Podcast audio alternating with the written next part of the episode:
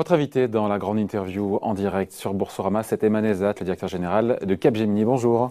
Bonjour. Merci d'être là en direct avec nous. Alors, le géant français des services informatiques qui a retrouvé au premier trimestre le sentier, la route de la croissance, croissance que la pandémie euh, comme chez d'autres, avait, avait stoppé. 4,3 milliards d'euros de chiffre d'affaires en hausse de 1,7%, un taux de change et à périmètre constant, il faut être précis.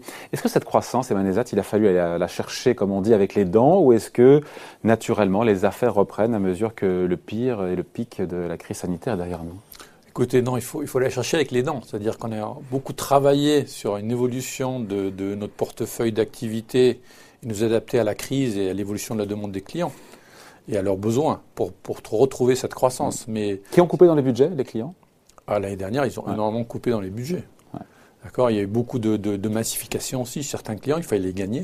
Mm. Parce que sinon, on aurait vu notre chiffre d'affaires se réduire. Et surtout, Vous avez gagné des clients pendant la crise? On a gagné des clients pendant la crise. On a gagné des clients, des gros clients? qu'on n'a jamais vus. C'est-à-dire, on a gagné des, des implémentations de, de, de fusion de, sociétés. On a dû refaire tout l'environnement informatique en, en, fusionnant les deux sociétés. C'est des clients qu'on a initiés durant la crise, mm. donc on n'a jamais vu physiquement, qu'on n'a jamais vu physiquement. On a signé des contrats et on a déployé une mise en œuvre sans physiquement voir les clients. Ouais, c'est une des révolutions, on en parlera de ce télétravail qui va se généraliser. Euh, Est-ce que cette année, en 2021, euh, l'activité est plus forte que ce que vous aviez anticipé? Vous avez manifestement retrouvé ou pas vos niveaux d'avant-crise? Alors, comme le premier trimestre de l'année dernière, oui. c'était avant crise, le fait qu'on fasse une croissance organique, on, est, on, on a retrouvé nos, nos niveaux d'avant-crise. Ouais. Donc pas sur tous les métiers, mais pas dans tous donc, les pays. Pas dans tous les pays, pas dans tous les métiers. C'est-à-dire dans l'ingénierie, par exemple, on est toujours en décroissance, alors qu'on était en croissance au premier trimestre de l'année dernière. Par contre, il y a d'autres métiers qui ont rebondi beaucoup plus fortement euh, en termes de croissance. Alors, quels sont les secteurs, les métiers justement qui portent la croissance euh, en Alors, Vous allez me dire le digital, évidemment, le cloud. Bah, le digital, le cloud. Alors, le cloud, évidemment, c'est l'explosion en termes d'évolution, puisque c'est la plateforme nécessaire pour pouvoir faire la transformation digitale. Hmm. Donc, le Covid a accéléré fortement euh, la mise en œuvre des plateformes cloud dans toutes les entreprises au niveau mondial. C'était déjà le, le, cas aux États-Unis, et ça s'est beaucoup accéléré en Europe depuis. Toutes les entreprises ont un projet cloud aujourd'hui. Euh, mais au-delà au du cloud et du digital, en termes de secteur, on a, on a toujours eu un très bon secteur public depuis l'année dernière, donc ça continue. C'est, chaque fois on dit, on pense que ça va se ralentir, mais ça s'accélère. Et c'est au niveau mondial, donc c'est pas un, un, contexte français ou hollandais ou, ou sur le ou secteur anglais. public. Sur le secteur public. Qu'est-ce qu'on appelle secteur public pour le ah bah, Tout ce qui va être gouvernement, voilà. les hôpitaux, tout, enfin tout, tout, tout ce qui va toucher à, à, à au gouvernement et au pour leur numérisation, leur digitalisation, Exactement, tout à fait. Donc, leur transformation. Bah, les, le, le, le, service aux citoyens, euh, voilà. donc euh, euh, l'URSSAF, euh, Pôle Emploi, enfin tout, tout, tout, tout l'hémisphère public. Au-delà de ça, euh, ce qui a fortement rebondi, bien au-delà de nos attentes, c'est tout, tout, ce qui est bien de grande, de, de grande consommation. Donc ouais. là, ce qu'on appelle consumer package good et retail. Euh, mais vraiment un très fort rebond, c'est-à-dire on est passé de décroissance à, à croissance pratiquement à deux chiffres ouais. euh, entre le quatrième et le premier trimestre. Euh, aussi le, les services financiers, euh, tout ce qui est télécom, donc ça euh, a bien rebondi. Là où on est encore en, décroissance, et l'aéronautique, c'est assez négatif ouais. et ça va le rester. Ouais. Alors ça se stabilise, donc à partir du deuxième trimestre, ça n'a plus d'effet. Ouais parce que oui, mais la perte on aura stabilisé. Par contre, la perte en termes d'activité, elle est là, elle va durer pendant pendant un certain nombre d'années. L'automobile, alors l'automobile, ça dépend des pays. C'est-à-dire qu'on voit un, un, un, fort regain en Allemagne, c'est-à-dire on voit notre les projets en Allemagne, on a un fort regain, encore un peu lent sur la France, mais ça commence ça commence à démarrer. Ouais. Et sur, justement sur les, les, les, les régions, c'est intéressant, les régions du monde, être présents partout, les régions du monde qui portent qui portent la croissance. Alors, euh, et j'ai envie de dire euh, sans prendre en compte, euh, sans en compte l'intégration d'Altran. Non, non, bien sûr, bien sûr. Donc, euh, le Royaume-Uni, ouais. notre plus forte croissance organique sur le premier trimestre, c'est au Royaume-Uni. À deux chiffres Pas loin. D'accord. Alors que on, pourrait dire qu'avec le Brexit, il y aura un ralentissement de l'activité des investissements au Royaume-Uni, pas du tout. Donc le Royaume-Uni, euh, l'Amérique du Nord s'est beaucoup redressée. Euh, L'Asie-Pacifique continue à être euh, à très bien progressé, mais ça, ça fait des années. On a pas eu, on a eu un peu de ralentissement avec le Covid, mais vraiment très faible. Hein, et l'Amérique latine aussi, mal, malgré la situation au Brésil, on a une très forte croissance en Amérique latine. Et en Europe, on a des ah. pays qui, qui, fonctionnent bien. L'Allemagne fonctionne bien, l'Italie. Euh, moi, j'ai un miracle italien. Depuis 2005, l'Italie est en croissance. Quoi qu'il se passe. Donc, euh, on a une très bonne équipe. Et la France alors, la ah. France est en rebond. Mais la, France, aujourd'hui, c'est notre pays, ça a été notre pays le, plus faible. Hein, euh, le moins performant. La France. Le moins performant. Comment on l'explique ça? À la fois durant la crise Covid et mm. maintenant. Alors, on voit quand même un regain d'activité à partir, du deuxième trimestre. On, va avoir des couleurs un peu différentes en France qui seront beaucoup plus, euh, radieuses. Mais la France, il y a différentes choses. Un, je pense que l'arrêt industriel a été beaucoup plus fort en France qu'ailleurs. C'est-à-dire que l'arrêt qui, a eu lieu l'année dernière était beaucoup plus fort, et ensuite la reprise a été plus faible. Ensuite, pour nous, c'est un mix d'activités. On, a beaucoup plus de conseils en management qui est beaucoup plus cyclique que d'autres métiers, et l'ingénierie. Hein, très fortement exposé à l'ingénierie en France. C'est une grosse partie de notre activité, avec des secteurs aéronautiques et automobiles qui évidemment ont été fortement affectés. Et ça, ça pèse énormément dans, le, dans, dans le, dans, la croissance française. Si, si je neutralise l'automobile et l'aéronautique, on, a on est reparti en croissance en France. Le poids de la France dans l'ensemble de ces 4,3 milliards d'euros de chiffre d'affaires C'est un peu plus de 20%, 21, 21% environ. Donc le retour de la croissance euh, en France, c'est pour cette année Deuxième trimestre. Dès le deuxième trimestre. Dès, le deuxième trimestre. Avec cet objectif, Emanesat, pour vous, c'est de voir votre marge opérationnelle revenir au niveau pré-crise. Tout à fait. C'était compris entre 12,2 et 12,4 Ce sont les objectifs qu'on s'était fixés au mois de février. Voilà. Qui sont. Vous êtes à l'aise avec. Euh, ou va falloir encore une fois cravacher Au fur et à mesure des mois qui se passent, on est de plus en plus à l'aise avec ces objectifs. Bon. Et si on voit un peu plus loin, euh, il y a comme objectif d'ici 2025 d'avoir cette croissance entre 7 et 9 par an. Est-ce que ça y est, enfin ça y est en tout cas c'est le cas aujourd'hui, c'est l'ambition d'avoir une, nouvelle dynamique chez Capgemini avec une accélération de l'expansion commerciale? Tout à fait, c'est-à-dire on est passé par plusieurs phases. Hein. On est passé par une grande phase de, transition qui est un peu l'industrialisation de l'informatique dans, les années, autour des années 2010, qui a démarré dans les années 2009, 2010, qui a duré pratiquement jusqu'à 2017-2018 où en gros on n'avait pas beaucoup de croissance, on avait beaucoup de croissance en termes de volume, mais avec un passage en offshore en Inde, on n'avait pas nécessairement de l'accrétion en termes de revenus. On a fini cette phase, on a stabilisé notre, poids en termes d'offshore, dans, dans, les pays offshore et les pays nearshore, et à partir de ça, on a commencé à retrouver de la croissance, notamment avec l'accélération du portefeuille en termes d'innovation, avec l'accélération et l'émergence du digital et du cloud. Et là, on est parti en croissance et on a un marché en face de nous qui, a une forte demande. Donc, euh, à la fois, si vous voulez, historiquement, on s'est focalisé sur quoi? Sur la gestion de l'entreprise. Les applications telles que la finance, les ressources humaines, euh, la gestion de la production, mm. comment on aide une entreprise à mieux fonctionner? Mm. C'était ça le cœur de l'informatique. Ça l'est toujours. évidemment, ça l'est toujours. Et, les processus qui vont avec. Mais aujourd'hui, c'est la relation client. Mm. Donc, toute la relation client de la plupart des entreprises, aujourd'hui, elle est digitale. Donc, on est derrière on travaille sur la mise en place de cette relation client et son évolution. Et maintenant, on est sur l'industrie intelligente. La conception de nouveaux produits. Une voiture, c'est bourré d'informatique. Euh, j'ai vu une étude récemment. Dans le futur, 60% du coût du développement d'une voiture sera du logiciel. Et non seulement la voiture, mais maintenant il faudra la connecter dans un environnement où elle travaille avec la signalisation, avec des systèmes de maintenance, de sécurité et autres tout ça. On avait hier le patron d'ST Micro, on parlait des microprocesseurs qui sont dedans. Donc, on disait la même chose. Avec ça, on est, tout ça c'est de l'informatique. Du coup, notre champ s'étend de la gestion d'entreprise à la relation client, mais aussi à développement de nouveaux produits, à la production, aux opérations, à la chaîne logistique. Donc on est partout dans l'entreprise aujourd'hui. Combien de clients aujourd'hui Et quels sont vos plus gros clients? On peut faire du name dropping un petit peu là? On ne peut pas faire de name dropping sur les clients, parce qu'ils l'apprécieraient pas. Mais bon, et certains clients dont... Ils ne sont pas fiers de vous avoir comme... Euh, si, mais les, les, clients n'aiment pas tellement qu'on dise qui ils sont. Donc il y a des clients et des clients avec qui on a fait des annonces comme EDF, comme Airbus, comme mm. euh, en France. Hein, on est très gros en France, donc la plupart, on travaille avec la plupart des entreprises françaises. Mm. Mais maintenant, à l'étranger, on avait annoncé euh, dans le passé des, gros contrats avec General Electric, avec McDonald's, par exemple, aux États-Unis, mais il y a beaucoup d'autres clients.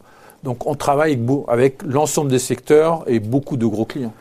Dans votre métier, vous l'évoquiez, Manezat, au, début de l'entretien, euh, dans ce métier de l'ingénierie du conseil, il y aura manifestement un avant et un après Covid. Parce que euh, pour vous, la nouvelle normalité, le new normal, c'est comme ça que vous appelez ça? Tout à fait. Aujourd'hui, il y a 90%, enfin il y avait jusqu'à 90%, On est, on est à plus de 90% en télétravail. Tout à fait. Et la nouvelle norme pour vous, c'est euh, 40-50%. 40 à 50%. Ce qui veut dire que enfin, c'est comme une révolution, pardon, euh, copernicienne que vous êtes en train de vivre, parce que vos ingénieurs qui pendant avant, dans le monde d'avant, étaient euh, in-house, comme on dit. Euh, euh, ils étaient soit, ils- soit dans nos sites, soit, soit dans les sites clients. chez le client pendant des Voilà, mois. Et, et là, pour le coup, aujourd'hui, plus besoin d'être. On peut faire ça à distance depuis le consultant depuis chez lui ou depuis, ou depuis vos Tout bureaux.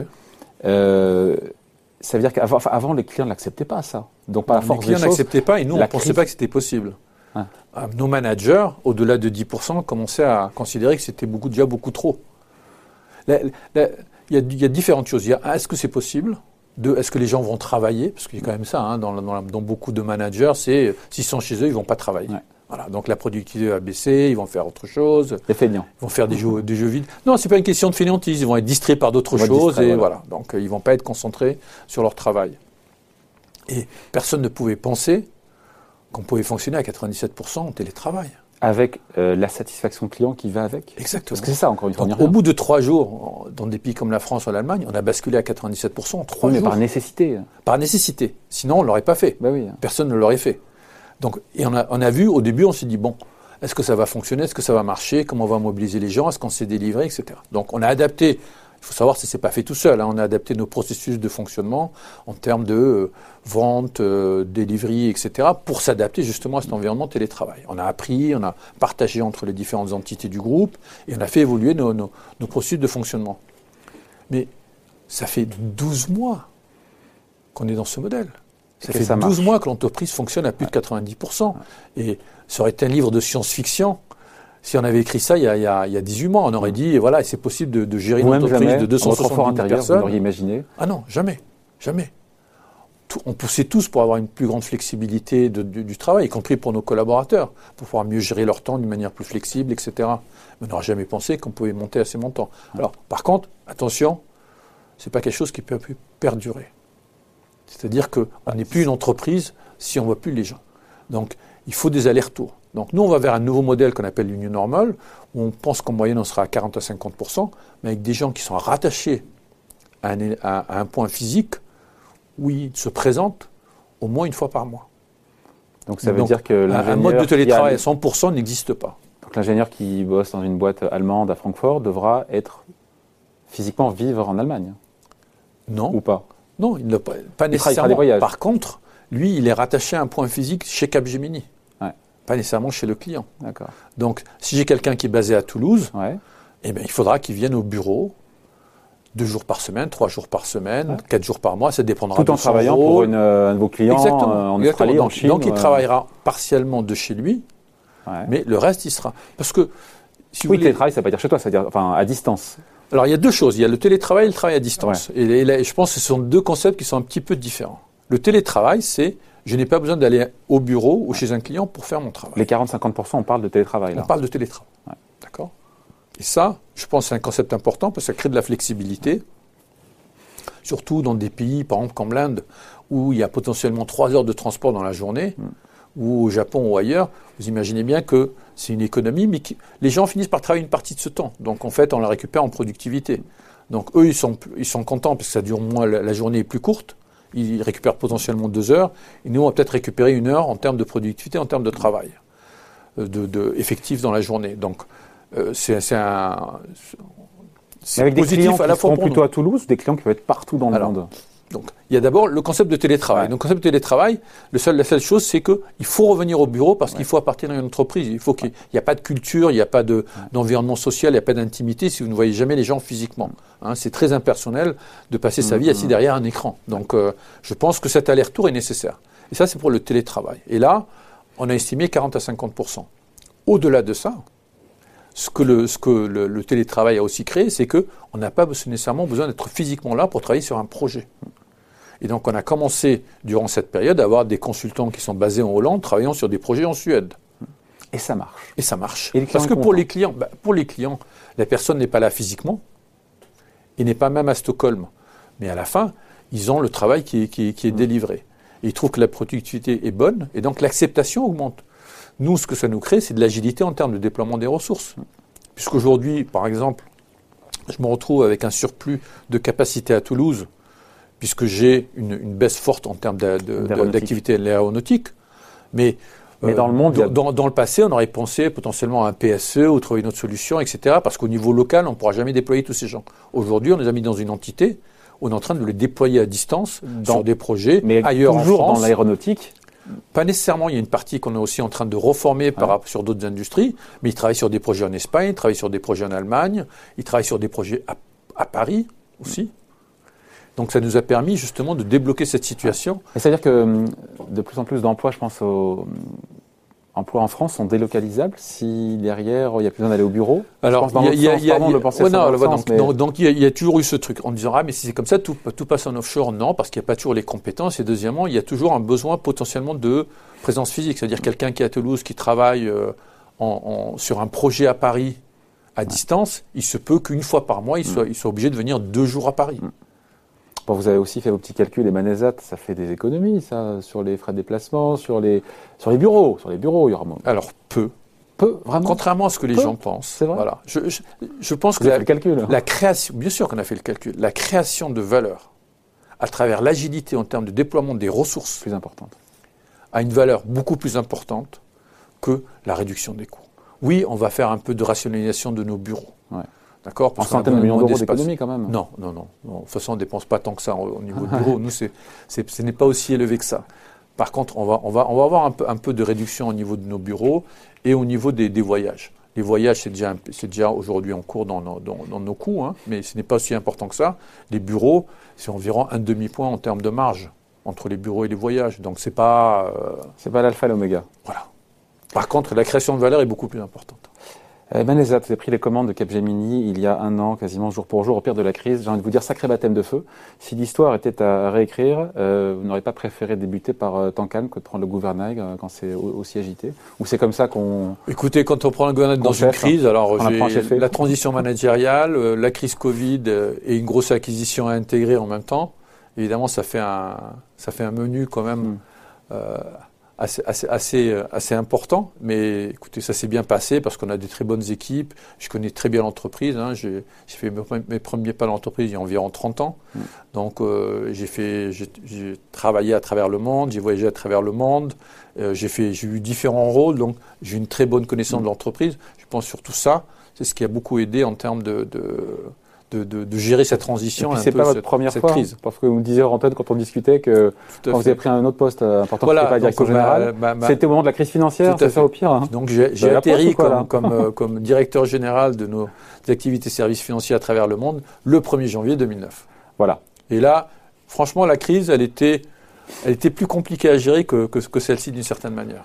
Qu'est-ce qu'elle vous aura appris cette crise, euh, que l'impossible n'est pas impossible oui, vu ce qu'on a dit là. Hein. Ça, euh, c'est que je dis toujours, hein, euh, l'homme battra toujours la machine, parce que je pense que aucun ordinateur, aucun concept de machine ne serait, ne serait, n'aurait su s'adapter. Kasparov en est revenu. Hein. Voilà, n'aurait su s'adapter à la crise. Je pense que justement, nous, en tant que, en tant qu'être humain, on est arrivé à s'adapter à la crise. Et surtout, c'est de faire confiance à ses équipes, à ses dirigeants. Et la résilience des entreprises aujourd'hui est absolument phénoménale. Parce que même, vous voyez, des entreprises dans le secteur industriel, une entreprise comme Airbus, comment elle est arrivée à réagir dans cet environnement de crise. Euh, c'est impressionnant. Donc aujourd'hui, moi, moi, vous les avez conseillés On a reçu Guillaume Faury il y a quelques jours d'ailleurs, PDG d'Airbus. On travaille, c'est un de nos clients avec Airbus. On travaille avec eux sur. Un Pas de name dropping. non, mais on, a parlé de projet Airbus dans, dans, la presse euh, donc, euh, dans ces dernières années, donc on a le droit de dire qu'on travaille avec eux. Mais vous voyez comment cette entreprise a rebondi, et, et là vous vous dites, le monde a quand même changé la, capacité d'entreprise à rebondir, la résilience qu'elles ont créée, l'agilité qu'elles ont créée dans leur modèle, la technologie est un peu pour quelque chose, pas uniquement, est, phénoménale. Euh, je vais faire du name dropping avec Atos. Vous connaissez Atos Atos qui traverse une mauvaise passe boursière, mhm. euh, une mauvaise passe tout court d'ailleurs. Atos qui pèse 6 milliards d'euros, j'ai regardé en bourse. Mhm. Euh, vous êtes quasiment à 25 milliards d'euros, 4 fois plus petit. Donc Atos, c'est un dossier qui vous intéresse, un dossier que vous regardez, Manezat? Non. Écoutez, non. Attendez, c'est, ah bah non, c'est clair. Hein. Non, mais attendez. Non, la porte est, fermée là. Hein. Voilà. Non, oui, parce qu'on considère ah aujourd'hui. Hein. Non, oui. Non, c'est la porte est fermée. Ah. Si vous écoutez ce que j'ai dit à notre, à notre Capital Market Day il y a, il y a, il y a 4 ou 5 semaines, vous voyez bien, il n'y a pas d'intérêt stratégique pour nous.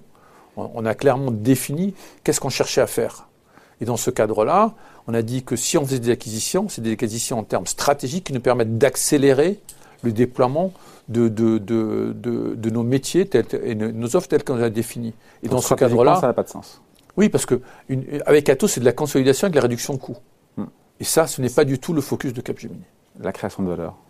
C'est ça qui est le focus. C'est la création de valeur. C'est on fait des acquisitions. Quand on a fait l'acquisition d'Altran, ça nous a permis de nous positionner sur l'industrie intelligente et d'ouvrir un nouveau pont en termes d'économie, en termes de développement pour la société. Donc, on est très peu pour des acquisitions. On n'a pas fait, on n'a pas fait, hein, même dans l'histoire, regardez, euh, vous remontez toute l'histoire de Capgemini, on n'a pas fait d'acquisition, pour des questions de taille et de réduction de coûts. On a toujours fait des acquisitions. Pour la compétence, pour la... Pour la compétence et pour la création de valeur. Bon, j'ai regardé le cours de bourse, 150 euros. Euh, le cours de Capgemini est 30% plus haut euh, que son niveau pré-crise. Vous étiez mhm. autour de 120. Ça prouve que, bah, que la page de la crise est tournée boursièrement pour Capgemini. Ça montre que les investisseurs sont aujourd'hui peut-être séduits par ce nouveau profil de croissance?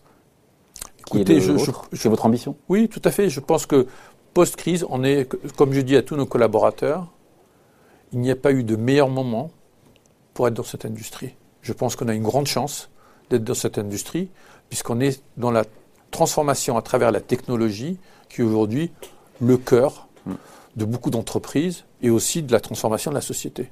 Donc on a, on a cette chance d'être dans le digital, d'être dans le cloud, d'être dans, dans ces technologies qui sont en forte demande dans l'ensemble des entreprises. Donc on est privilégié. Je considère qu'aujourd'hui, on, a la chance d'être dans un secteur privilégié. Alors boursièrement, le parcours, j'ai regardé sur 10 ans, alors c'est l'ère Paul Hermelin, euh, sur 10 ans, le parcours est époustouflant, 270% de hausse. Ça sera difficile, euh, non pas de se comparer, mais en tout cas de reproduire une telle prouesse, ou est-ce que Oh, j'ai un. Est-ce que sky is the limit Non, bien sûr. Je, suis devenu directeur financier en fin 2012. Donc, c'est un peu votre, votre œuvre aussi. On a travaillé ensemble. non, mais on a collaboré. non, mais on se dit que voilà, c'est compliqué. Écoutez, je, je pense. il, y a, beaucoup d'éléments qui, qui, jouent évidemment dans un cours de bourse. Euh, il y a des éléments qui sont intrinsèques à la société et je pense qu'il y a des éléments qui sont aussi externes, qui ne sont pas uniquement intrinsèques à la société. Je pense qu'aujourd'hui, on a une position pour pouvoir créer beaucoup de valeur. Quel est le parcours boursier futur Ça, évidemment, on n'a pas la prétention de, de, le savoir. Par contre, est-ce que Capgemini peut créer beaucoup de valeur dans les années à venir? Ça, j'en suis convaincu. Bon. Vous regardez le cours boursier de temps en temps? Quoi, une fois par mois, une fois par semaine, oh, une fois par jour? tous les patrons regardent le cours de bourse tous les jours. C'est vrai? Je ne connais pas beaucoup de patrons qui ne regardent pas les cours de bourse ah. tous les jours. Mais parfois, ils ne le disent pas. Mais ils ne le disent pas. bon, merci d'avoir été avec nous en tout cas. Emmanuel Nezat, le directeur général de Capgemini, invité de la grande interview en direct sur Boursorama. Merci, à bientôt. Merci.